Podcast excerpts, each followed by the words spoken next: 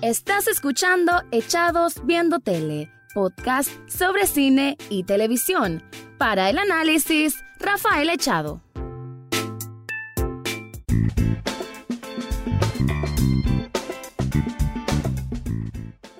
Bienvenidos a un nuevo episodio de Echados Viendo Tele, el podcast en donde siempre les estoy hablando del análisis, comentarios, opinión o como quieran llamarle, de series y algunas veces de películas. En esta ocasión voy a hablar de lo que es el tema del momento, la verdad que sí, el tema que más ha llamado la atención, por lo menos en los amantes de la serie, con este toque más eh, entre lo juvenil, entre lo sci-fi, entre la fantasía, ¿por qué no? Y estoy hablando de Stranger Things, que este 4 de julio, a propósito del Día de la Independencia en Estados Unidos, se lanzó a través de la plataforma Netflix. Una serie que a lo creo que ya son 4 años que lleva, 3 años por ahí. Esta es la más que la tercera temporada, esto es Stranger Things 3 y hay una diferencia entre decir una cosa y la otra y creo yo de que se pensó más como una secuela más que como una tercera temporada. Pareciera igual, pero no lo es tanto así. Y lo digo de esta forma porque no solo cambia en cuanto al tono que había de la temporada 2 a esta que viene siendo, a final de cuentas, la temporada 3, eh, sino de que como vemos a estos niños que los vimos crecer desde la primera temporada y ahora los vemos ya pasando por todas las trivialidades y todos los elementos confusos que pueden haber en la pubertad y la adolescencia, entonces ya ellos han adoptado unas personalidades no distintas, pero sí eh, con una madurez diferente, ¿no? Hay un crecimiento. Esto es como ver una planta crecer cuando está están sacando sus primeros frutos, las hojas cambian, hay como un cambio interno y esto se puede ver en algunos de los personajes, en los protagonistas, ¿no? Que si algo ha tenido Stranger Things siempre es de que se basa mucho en esta enorme y muy valiosa química que hay entre todo este grupo de nerds, porque se les puede decir nerds, a mediados de los años 80 y que, bueno, han venido evolucionando y enfrentando peligros cada vez peores. Esta vez no es la excepción y realmente creo que las proporciones aumentaron a un nivel jamás antes visto, al punto de decir de que finalizando el capítulo 8, que esta temporada tiene 8 episodios, eh, realmente es un torbellino de emociones a lo grande. Realmente me llegó bastante esa parte muy emotiva, muy de acción, muy de desesperación también, ¿por qué no? Y creo yo de que fue muy, muy bien logrado. Creo que todo el ritmo, todo el pacing que tuvo este conjunto de episodios estuvo formidable, porque al comienzo tenía mis dudas, y es que los primeros episodios la dinámica es más de interacción entre todos estos protagonistas, y ahí cae lo que les venía diciendo de cómo se nota el cambio. Ya vemos a algunos de ellos involucrados en relaciones amorosas, entonces están en esa, en esa etapa del primer amor, del enamoramiento, eh, hay algunos que no están de acuerdo con eso, entonces esa no ruptura de la amistad, pero sí aquellas discusiones o diálogos que fácilmente hace unos dos años no ni se les ocurría tenerlos, porque hace dos años o al comienzo de esta serie, que no sé si es un poco más, bueno, fue en 2016 en realidad, entonces son tres años, en, en, ese entonces ellos solo se preocupaban por estar jugando en un sótano, calabozo y dragones. Ellos eran felices eso, su mundo era el colegio a raíz de todo lo ocurrido, de los traumas que también han pasado, sobre todo el caso de Will Byers, pues vemos cómo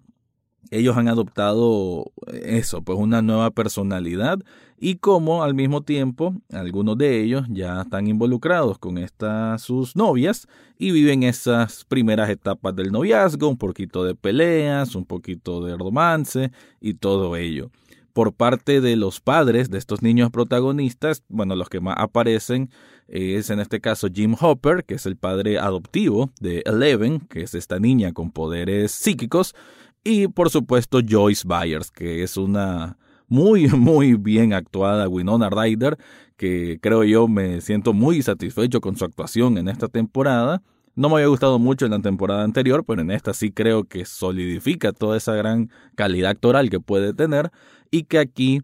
ya no es aquella madre asustadiza, sino una madre que dice, aquí está pasando algo malo, hay que ir a resolverlo.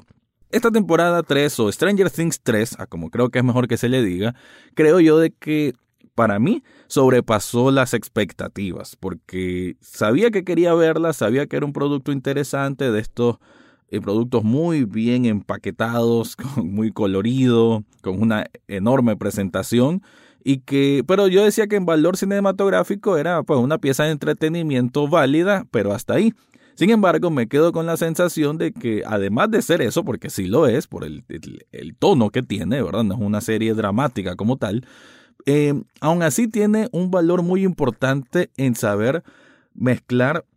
desde eso que dije, la dinámica y la química de sus protagonistas, hasta referencias de la cultura pop, hasta la manera en que está tejida la trama para llegar a una resolución final, eso me pareció, creo yo, el punto más alto. Y con esto me refiero de que, a diferencia de, otras temporadas, en esta ocasión es más notorio cómo hay alrededor de cuatro grupos y que cada uno de esos grupos está resolviendo eh, este misterio que hay, este nuevo peligro, por su cuenta. Entonces vemos cómo hay diferentes focos y cada uno de estos focos va resolviendo ciertas cosas a su manera y en dependencia de sus personalidades. Y creo yo que saber mezclar todos estos elementos para conducirlo a un mismo camino al final, creo que quedó muy, muy, muy bien. Sobre todo también de que estos primeros episodios, que como lo dije, fueron más de, digamos, más genuinos desde el punto de vista de la adolescencia, la pubertad, ver, verlo a ellos interactuar, eso es como de lo que se basan los primeros episodios, lo cual lo hace muy entrañable, muy eh, interesante hasta el punto de vista social, por así decirlo, creo que está muy bien desarrollado, sin embargo yo sentía como que, bueno, ¿y a qué hora va a pasar algo? Ahora, ya viendo los ocho episodios, me doy cuenta de que era necesario que se dieran esos primeros capítulos más sutiles, con menos acción, para que todo quedara muy bien, cada una de las piezas quedara muy bien y que desde el punto de vista emocional todo llegara a un punto cúspide de su final. Así que eso es mi resumen en cuanto a, sin spoiler ni nada, de lo que me pareció Stranger Things 3, que es una temporada en que eh, digamos que también lo que es la parte eh, oscura de monstruos, por ahí un poco de gore también, creo que es la que tiene el punto más alto comparado a las temporadas anteriores, creo que se arriesgaron más y muestran un poco más de incluso violencia que creo que va de la mano con el crecimiento de los niños y creo que los Duffer Brothers, que son los creadores de esta serie, dieron en el punto exacto para saber atraer al público al que ya tenían acostumbrado. Así que, ahora sí, con esto cierro mi intro y ahora a continuación un resumen un poco más depurado de Stranger Things 3. No quiero extenderme demasiado tampoco en este análisis, tampoco quiero soltar todito lo que es el spoiler porque me parece que es necesario que cada quien lo mire y bueno, no son todos los que devoran las series de una manera tan rápido como lo puedo hacer yo y bueno, ¿qué decir? La historia se basa en que el nuevo peligro, el nuevo enemigo es un evolucionado Mind Flyer, ¿no? Así le llaman ellos. Este eh, ahora ha evolucionado a un punto de que está como absorbiendo personas. Entonces vamos a ver casos de posesión, vamos a ver casos de ratas poseídas que explotan, en ese sentido es lo del gore. Y también tenemos un peligro en cuanto a una agencia o bien al ejército ruso Ah, es normal, la verdad que no hay que tomar demasiado partido en este sentido porque estamos a eh, la época es el año 85 y está la plena Guerra Fría y todo Estados Unidos, bueno, no es que haya cambiado mucho a la fecha, pero digamos, había mayor énfasis en ese tiempo de que los rusos eran los malos y que los rusos querían atacarlos. Entonces está toda esta... Em, se le puede llamar mística de guerra que siempre han eh, existido en Estados Unidos y que se refleja entonces en la manera en cómo se expresan de los rusos. Es así que ellos están haciendo experimentos con el portal, este portal que había cerrado Eleven en el final de la temporada 2 y aparentemente lo que quieren ellos es tener acceso a ese portal. Ahora, aunque hay diferentes portales en el mundo, que parece, el que parece que tiene mayor fuerza es el que está en Hawkins, Indiana, que es donde ocurre o transcurre esta serie, y por ello es que establecieron una base secreta ahí. La base secreta es un centro comercial y de ahí es que se va desarrollando distintos momentos de esta enorme trama. Solo por situar un poco a los personajes, entonces eh, uno de los más relevantes o los grupos más relevantes, el Scoop Troop, es conformado por Steve, por Dustin y por dos nuevos personajes, que en este caso es Robin, que es un papel fenomenal. La verdad que esta chica lo hizo de una manera increíble, con un carisma impresionante y se robó el show, ¿no? Van a ver un montón de artículos de ella porque realmente se robó el show. Pero no por atrás queda que no es tan nuevo personaje, pero sí que salta de un personaje terciario a un personaje secundario, es Erika, que es la hermana de Lucas, que realmente que es una niña de quizás 10, 11 años, pero con una habilidad de pensamiento analítico, incluso te habla de política, ella es medio nerd, pero tiene esta actitud de, no de grandeza, pero sí una actitud de que los adultos muchos se equivocan y que ella tiene la razón, pero es simplemente adorable, muy divertida. Eso no lo mencioné en el intro, debí mencionarlo. Esta temporada, o este Stranger Things 3, esta secuela, realmente tiene momentos de auténtica risa. Yo hubo momentos en que realmente me carcajeé, y eso es muy bueno en una historia donde hay monstruos gigantes y el peligro acecha por todos lados. Entonces creo que hacen un gran equilibrio para poder conseguir de que el público tenga esa conexión lo suficientemente especial para que cause risa las bromas que hacen. Eso por un lado. Entonces, Steve está ahí y eh, es Dustin, que a través de una radio que construye él para comunicarse con una novia de campamento, que al comienzo todo el mundo creen que no existe, y intercepta una comunicación rusa. Ahí es como cuando comienza todo a desenvolverse, ¿no? Antes de ello, y en estos primeros episodios que les dije como más de interacción, de dinamismo, de conversaciones de chicos,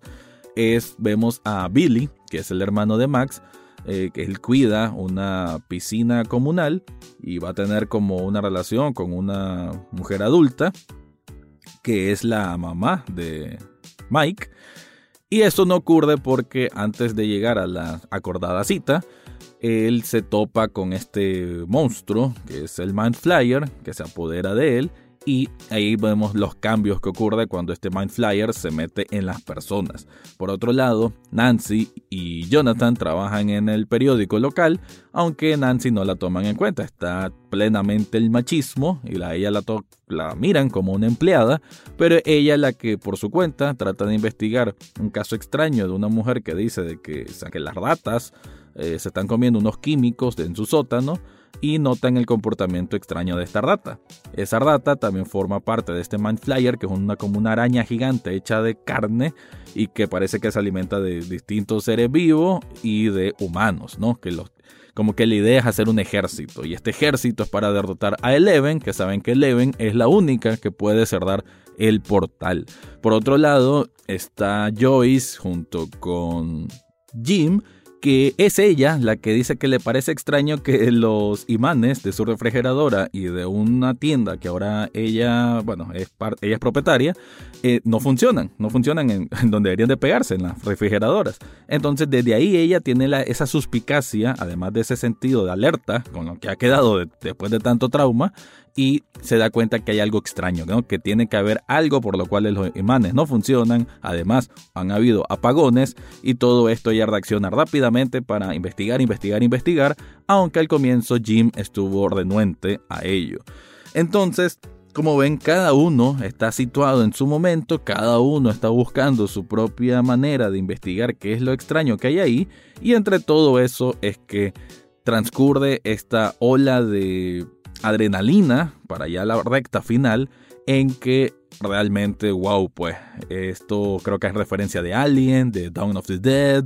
Hay muchísimas referencias, la verdad, en cuanto a historias de sci-fi y de terror.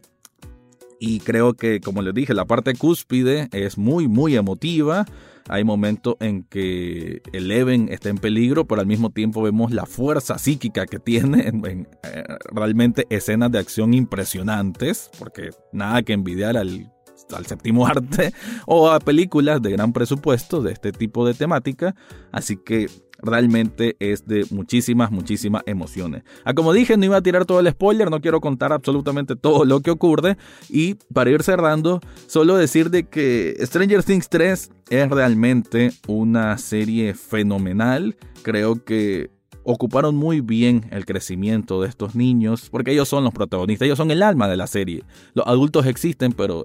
el, núcleo de lo que ocurre siempre va a ser este grupo de niños que el único que queda rezagado, y hay que decirlo extrañamente, es Will, quien había sido la víctima en las dos temporadas anteriores, y en este caso realmente él como que todavía no encuentra un lugar. Me parece que de él se va a desprender algo más importante eventualmente, pero como que en esta temporada lo dejaron descansar. Ahí más bien fueron los demás. Eh, me gusta cómo le dan ese sentido de independencia a Eleven, ella ya creciendo como mujer, ¿no? Y tendiendo a una amiga como Max, que es la que le va aconsejando sobre las relaciones amorosas, sobre los hombres y todo esto, pero de una manera tan, tan tierna, tan natural, que se hace ver todo tan auténtico. Y creo que ese valor de autenticidad es lo que provoca que esta serie sea tan emocionante y que uno se preocupe por lo que le, lo que le pueda pasar a cada uno de ellos al ver estos monstruos gigantes, esta destrucción masiva, porque realmente, como les digo, las proporciones crecieron muchísimo. Y aunque es cierto que hay situaciones en que justamente llega alguien para rescatarlos, eh, eso es normal pues en este tipo de cosas, no deja de ser muy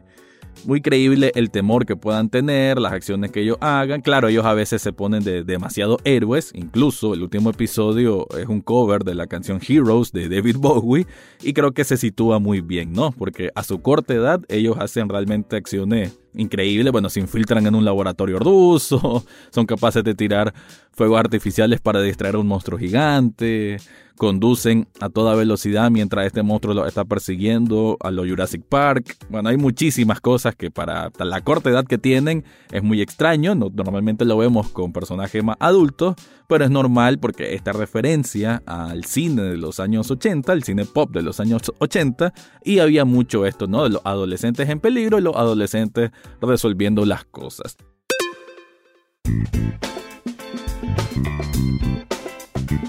Así que ya, para finalizar, Stranger Things 3 creo que es un producto que vale la pena, vale la pena muchísimo, causa muchísimas emociones para cualquier espectador y se me ponen a comparar cuál me gustó más. Yo sé que las comparaciones son espantosas, pero tengo que decirlo porque apenas terminé de verlo, es lo primero que se me vino a la mente y es de este año. La última temporada de Juego de Tronos o Stranger Things 3 y aunque los primeros episodios de la última temporada de Juego de Tronos fueron increíbles, en conjunto y por lo bien armado, lo bien formadito, lo bien trabajado, lo bien dirigido, lo bien escrito, me quedo con Stranger Things 3. Con eso cierro este análisis y bueno, a ver, ustedes también pueden dejar su impresión sobre qué les pareció esto que, como repito, no es la tercera temporada, sino se le debe llamar por su nombre Stranger Things 3. Eso fue todo por hoy en Echados Viendo Tele. Recordad seguirnos en Facebook, Twitter e Instagram. Además, podés estar al tanto de cada episodio en Spotify, iTunes, Google Podcast o hasta en YouTube. Gracias por escuchar y será hasta la próxima semana.